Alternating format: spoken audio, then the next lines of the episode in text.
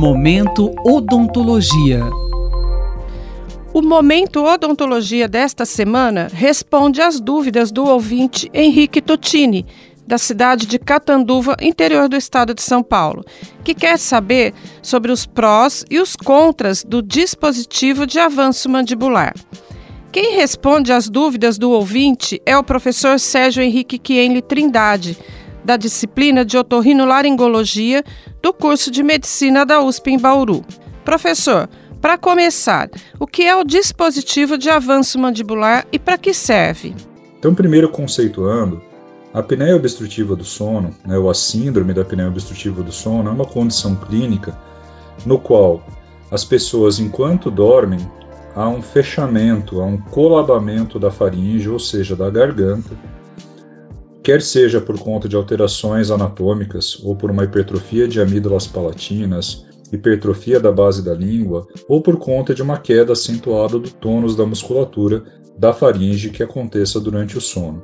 Então, dentro desse contexto, imaginando que uma pessoa, enquanto ela está dormindo, que a garganta dela esteja fechada, e muitas vezes isso acontece porque a musculatura é, fica mais hipotônica, uma das coisas, uma das modalidades que a gente pode utilizar de tratamento são os aparelhos é, intraorais para avanço mandibular. Esse aparelho, então, ele se consiste de, de, de uma forma bastante resumida, ele consiste de uma placa de acrílico que acopla na maxila e na mandíbula e ela anterioriza, ou seja, ela projeta anteriormente a mandíbula do paciente. Quando é feito isso, né, esse aparelho é confeccionado por um cirurgião dentista habilitado na área, e quando você faz um avanço é, da mandíbula, você ativa toda a musculatura do assoalho da boca. Então a gente tem os músculos do gênio glosso, milioideu, músculo genioideu, que são músculos que em sua, é, sua maioria têm uma relação importante com o osso, chama ióide. Então toda vez que eu traciono essa musculatura, que eu estendo essa musculatura, existe um tracionamento anterior do osso ióide. E dessa forma, eu traciono, eu puxo para frente a base da língua. Fazendo isso, eu abro ah, o espaço respiratório posterior, ou seja, eu aumento as dimensões da faringe, eu estabilizo a musculatura que dilata a faringe. Desta forma, o paciente consegue respirar melhor e você pode tratar boa parte né, das né, da apneia obstrutiva do sono em diferentes graus. E o CPAP, a máscara usada para quem tem apneia do sono? O CPAP é uma sigla do inglês, né, CPAP, que traduzindo é pressão contínua positiva na via aérea superior. Então o CPAP, traduzindo, né, ou simplificando, ele é um compressor de ar que ele pega o ar do meio ambiente, ou seja, não é um ar enriquecido em oxigênio, ele pressuriza o ar e ele provê um fluxo de compressão positiva na faringe do paciente. Então existe uma interface, que é uma máscara que se acopla no nariz, ou no nariz e na boca, e um tubinho que a gente denomina de traqueia. Então quando o indivíduo ele está dormindo e a garganta dele se fecha, ou seja, ela se colaba por conta de uma hipotonia da musculatura ou por alterações anatômicas, existe um fluxo de ar positivo, ou seja, borrifa-se um ar com pressão positiva a faringe ela se abre e o indivíduo consegue respirar de uma forma adequada. Isso a gente utiliza de uma forma bastante frequente nas síndromes de apneia obstrutiva do sono nas suas formas mais graves, nas suas formas mais acentuadas, mas é um tratamento que é bastante eficaz para a síndrome da apneia obstrutiva do sono. Qual a diferença entre o dispositivo e o CPAP? Sobre a diferença do aparelho intraoral e do CPAP, existem questões técnicas. O aparelho intraoral ele é confeccionado por um cirurgião dentista habilitado em odontologia do sono, então tem que ser feita uma avaliação em conjunto do médico é, que atua na área de medicina do sono e do cirurgião dentista. Então, primeiro, se há é, condições adequadas do ponto de vista odontológico para que o paciente possa ser submetido a um tratamento de aparelho intraoral. Passada essa etapa, o cirurgião dentista vai fazer um molde vai fazer um escaneamento intraoral do paciente e posteriormente é confeccionado o aparelho intraoral. A grande vantagem do aparelho intraoral é que ele fica totalmente dentro da boca e é algo bastante discreto. Então, o paciente é, consegue utilizar o aparelho sem que as pessoas, sem que a familiar ou sem que os cônjuges vejam efetivamente que isso está sendo utilizado. A grande vantagem do CEPAP é que a gente consegue fazer uma titulação, ou seja, um exame prévio é, a prescrição do aparelho. Então, é, muitas clínicas ou muitas empresas fornecem um aparelho para o paciente, ele dorme com aquele aparelho, é, você calibra esse aparelho de uma forma que ele resolva de fato o, a síndrome da apneia obstrutiva do sono. Então, uma grande vantagem do CPAP é que ele é bastante eficaz e eu consigo fazer um teste prévio.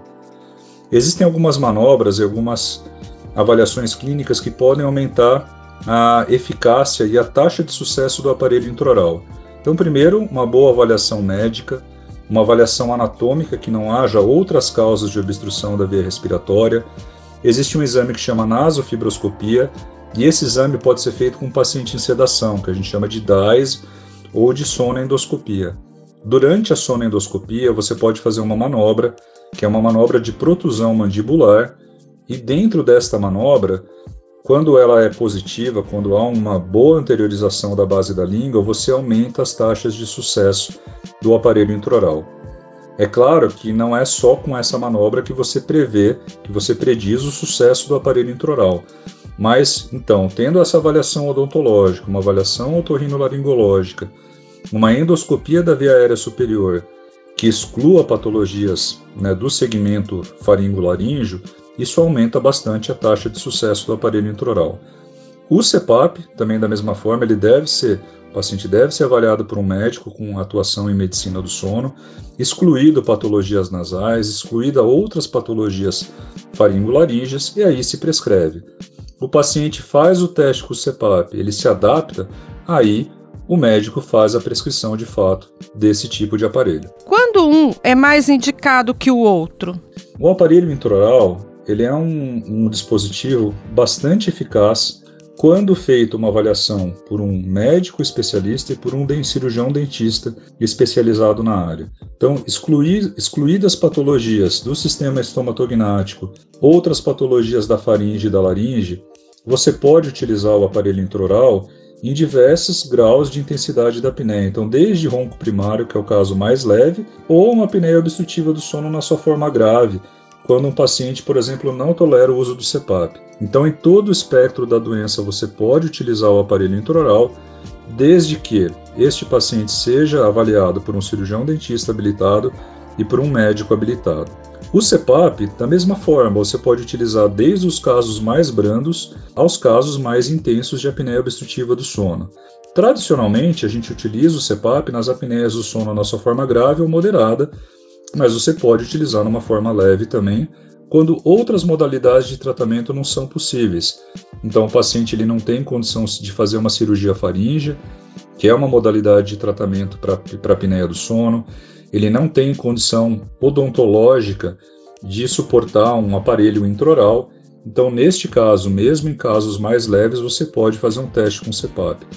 Então, resumindo, o aparelho intraoral você pode utilizar em todo o espectro da doença, desde que seja avaliado por um dentista e por um médico especialista na área, e o CEPAP também da mesma forma. Acabamos de ouvir o professor Sérgio Henrique Kienle Trindade, do curso de Medicina da USP em Bauru, que falou sobre equipamentos para ajudar quem tem apneia do sono. Até o próximo episódio do Momento Odontologia. Rosimeire Talamone, Rádio USP Ribeirão Preto. Momento Odontologia.